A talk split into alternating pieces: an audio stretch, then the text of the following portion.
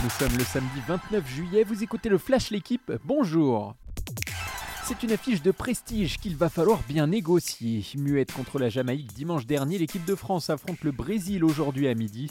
Une réaction des Bleus est attendue après leur entame ratée pour garder leur destin en main et s'ouvrir la porte des huitièmes de finale. Une défaite placerait Wendy Renard et ses coéquipières au bord du précipice. Le retour de Selma Bacha devrait hausser le taux de créativité des tricolores qui avaient peiné face au bloc bas des Jamaïcaines. C'est une démonstration qui lui ouvre les portes du top 50. Arthur Fils a balayé Casper Ruud 6-0, 6-4 hier en quart de finale du tournoi de Hambourg.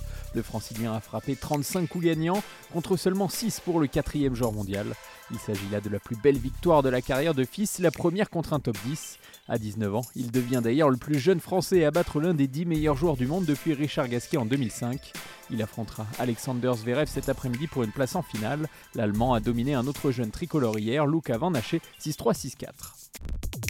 Le meilleur temps des qualifications pour Max Verstappen, la pole position pour Charles Leclerc. Le néerlandais a encore martyrisé ses concurrents, cette fois-ci sur la piste du Grand Prix de Belgique. Pénalisé pour un changement de boîte de vitesse, il devra toutefois reculer de 5 places sur la grille de départ dimanche.